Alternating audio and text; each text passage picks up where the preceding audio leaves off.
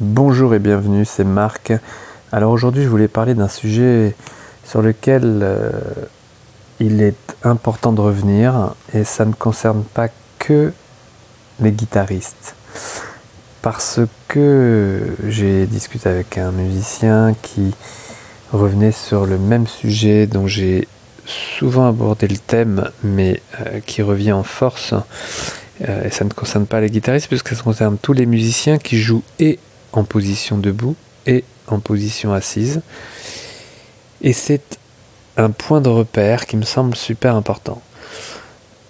Un guitariste électrique, on va dire, qui joue donc euh, avec une guitare électrique, va jouer sur scène principalement debout, avec un réglage de sangle déterminé, et travaillera chez lui en position assise également, avec un instrument qui sera posé sur ses genoux, son genou droit, son genou gauche, enfin sa cuisse en tous les cas, sur peut-être euh, les deux, enfin l'un ou l'autre, et peut-être jambes croisées, jambe droite croisée, jambe gauche croisée. Peut-être qu'il posera sa guitare entre les deux cuisses à la manière d'un guitariste électrique. Peut-être qu'il mettra son pied gauche, s'il s'agit d'un droitier, sur un, un réhausseur ou sur une boîte de guitare dure. Euh, peut-être même qu'il calera son pied sur euh, son talon droit. Voilà, plein de manières de caler son instrument. Et peut-être que si tu es guitariste, tu utilises ta sangle également en position assise, une sangle qui soit juste à la hauteur pour pouvoir caler ton instrument et en même temps le stabiliser par cette sangle et en même temps le porter, porter ton instrument un peu avec ton épaule gauche. Ou peut-être que tu mettras ta sangle sans pour autant l'utiliser car elle sera trop longue en position assise. Et ça, c'est un sujet récurrent qui peut être réglé assez facilement parce que l'objectif pour tous ces instrumentistes qui jouent debout et assis, donc je pense euh, par exemple aux violonistes, aux altistes, aux flûtistes, aux saxophonistes, aux guitaristes électriques et bien d'autres encore, évidemment clarinette, hautbois, beaucoup de vent, les trompettes, mais avec là des, comment dire, des rapports qui ne sont plus les mêmes. Là, je vais parler surtout principalement des guitaristes. Et je me concentre sur une, sinon ça va être trop complexe à, à décrire. Eh bien, l'idée principale est que vous ayez le même réglage de sangle en position assise ou debout. Le même réglage de sangle pour que lorsque vous travaillez en position assise, vous ayez les mêmes repères et les mêmes références que lorsque vous vous levez avec une guitare qui soit réglée à la même hauteur. Alors ce que je vous raconte là, ce n'est pas possible si vous portez votre guitare au genou quand vous êtes debout. Si vous avez une guitare très très très basse. Mais si vous avez une position moyenne, on va dire, il est possible, et je vous le conseille mais fortement, mais tout dépend de votre style hein, de, de musique que vous jouez, mais de régler une longueur de sangle qui soit utilisable debout assis. Et dans ces cas-là, vous avez tout le temps où vous travaillez votre position assise, votre guitare, vous avez les mêmes repères lorsque vous vous levez. Et ça, c'est un détail, et j'ai vu beaucoup, beaucoup de guitaristes qui ne, qui ne prenaient pas ça en compte et qui jouaient dans deux, deux positions différentes. Et le comble, c'est que vous développez une agilité, une technique des références, main droite, main gauche en position assise en ayant euh, en jouant sans sangle par exemple et en ayant un instrument super stable qui est un avantage lorsque votre guitare est posée sur vos genoux. Et dès que vous vous levez vous perdez tous ces repères pour en fabriquer d'autres. Alors évidemment vos mains ont euh, développé leur agilité en position assise, vous avez appris vos morceaux, travaillé vos solos, travaillé en position assise, vous vous levez, vous avez tellement travaillé que vous êtes capable de jouer dans des conditions différentes, mais vous jouez dans des conditions différentes et quel dommage. Quel dommage de ne pas s'accorder entre ces deux positions.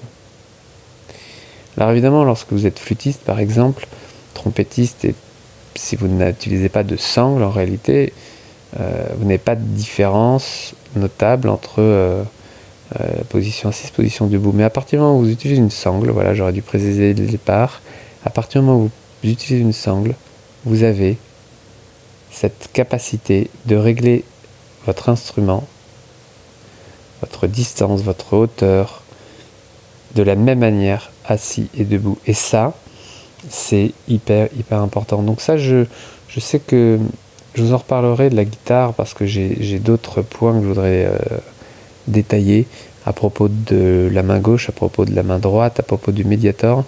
J'ai beaucoup parlé de la technique euh, guitare classique main droite, euh, d'un jeu au doigt, et pas tant que ça au niveau du médiator. Or, il y a également des règles fondamentales à, instaurer dans cette main qui joue du médiator, qui est pas si simple parce que la main droite est une main très très libre qui a ses capacités de jouer au médiator, mais également au médiator et au doigt, puis au doigt seul et de revenir à un jeu médiator.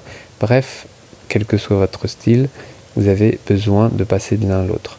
Si vous êtes euh, guitariste euh, classique, je vous parlerai évidemment beaucoup de votre main gauche également.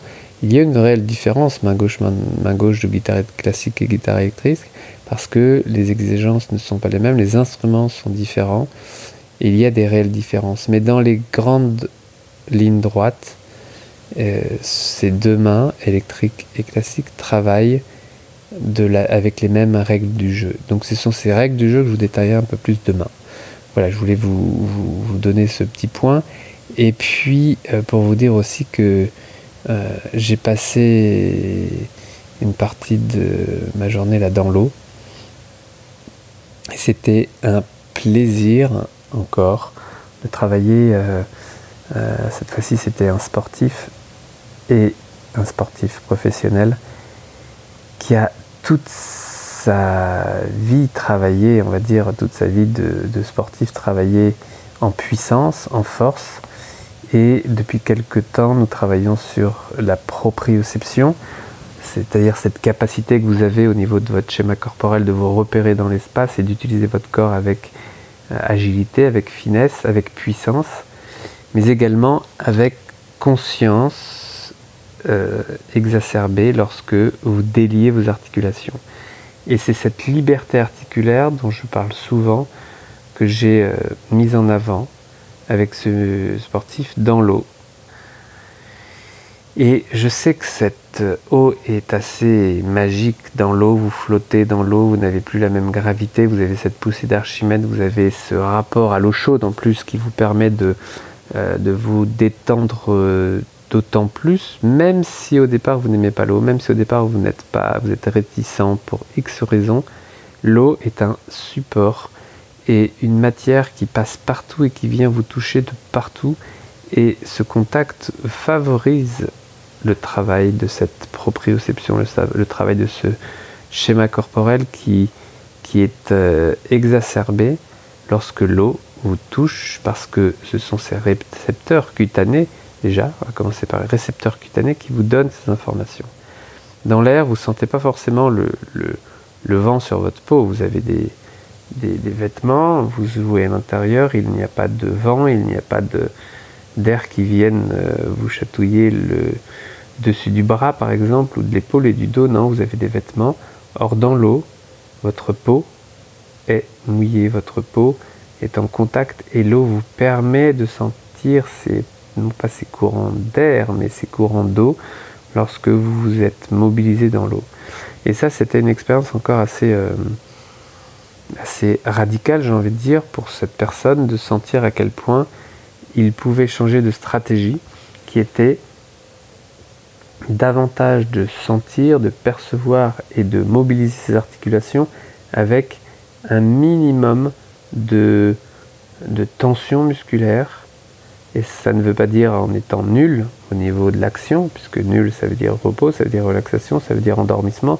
Non, en étant euh, dans une économie, même si le mot n'est pas hyper excitant non plus comme le mot prévention, mais une économie de gestes parce que vous ne mettez pas autant de puissance que d'habitude.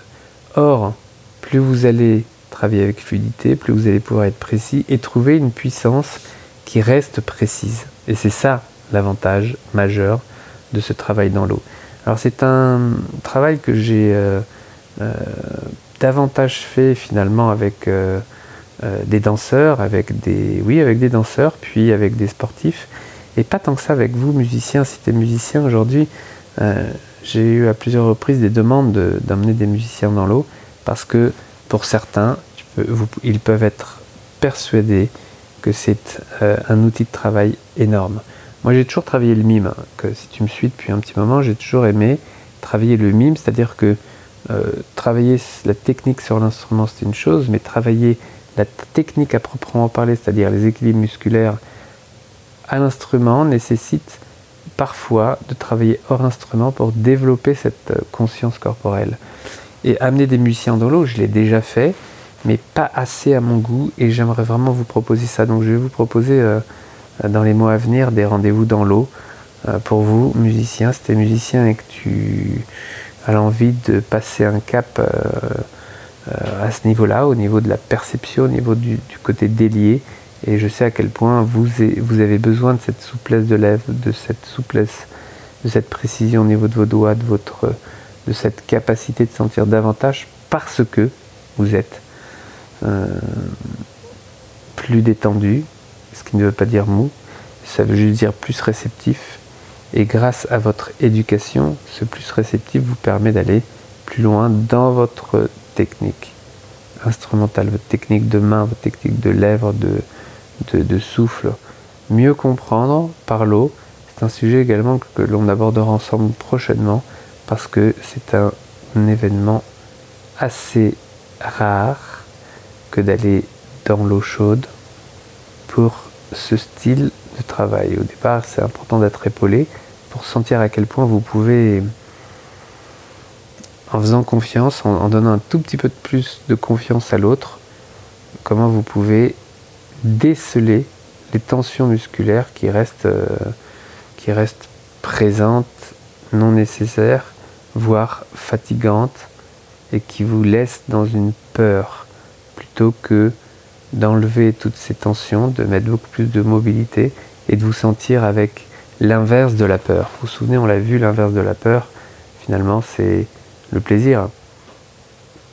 Donc, euh, euh, tous ces podcasts que je vous partage chaque jour et les différents ateliers que j'ai pu construire ces dernières années, euh, on pourrait trouver le mot inverse du plaisir de jouer, mais ce serait la peur. La peur de jouer, la peur qu'à travers votre jeu vous vous montriez juste de quelle manière Juste présent, décontracté, au niveau mental et en même temps tonique. Tonique. Et un dernier exemple, aujourd'hui je travaillais avec une autre personne qui, qui, euh, qui avait besoin de retonifier sa sangle abdominale. Et ça aussi c'est tellement important la sangle abdominale que en ce moment je propose des, séries euh, plus intenses, plus intenses pour prendre radicalement conscience de cette sangle abdominale qui vous est chère et que vous devez entretenir dans son tonus, entretenir dans son agilité. Et ça, c'est, ça ne dépend que de vous et de votre ouverture à regarder dans notre point de vue votre respiration, votre positionnement, le port de l'instrument, si on parle de guitare par exemple, le réglage des sangles, le réglage de la selle, de la selle, oui, du siège, pour arriver, quelle que soit votre position, debout, assis, dans une situation de confort, d'économie, et du coup d'une grande liberté. Et c'est cette même liberté, cette même recherche de liberté qui est riche, vous le savez, la liberté d'exprimer ce que vous avez grâce, non pas à des mots, mais à des sons, eh bien c'est ultra riche, c'est précieux, ça n'a pas de valeur. Et retrouver cette confiance, retrouver ces capacités, les capacités que vous avez développées avec le temps, parce que d'un côté, vous êtes peut-être crispé parce que fatigué et éventuellement rajouter de la pression, donc augmenter l'anxiété. Et en même temps, vous avez un parcours de vie un entraînement qui date depuis des années et qui vous permet de prendre du recul et d'aborder peut-être le tapis peut-être un peu différemment que ce qu'on avait, euh, ce que toi en tous les cas tu as pu euh, percevoir ou euh, te sentir limité avant. Donc voilà, c'est une marche sur les pieds avec conscience, une dynamique de guitare que l'on va détailler demain. Et je le prendrai la vidéo, je ferai une vidéo pour cette fois-ci parce que c'est toutes ces vidéos sur les instruments, c'est beaucoup plus complexe et pas aussi efficace que de vous présenter, que de vous prendre en photo pour regarder. Et moi, le premier, pour euh, les beaux livres que tu rajoutes dans la bibliothèque, c'est vraiment une bonne affaire.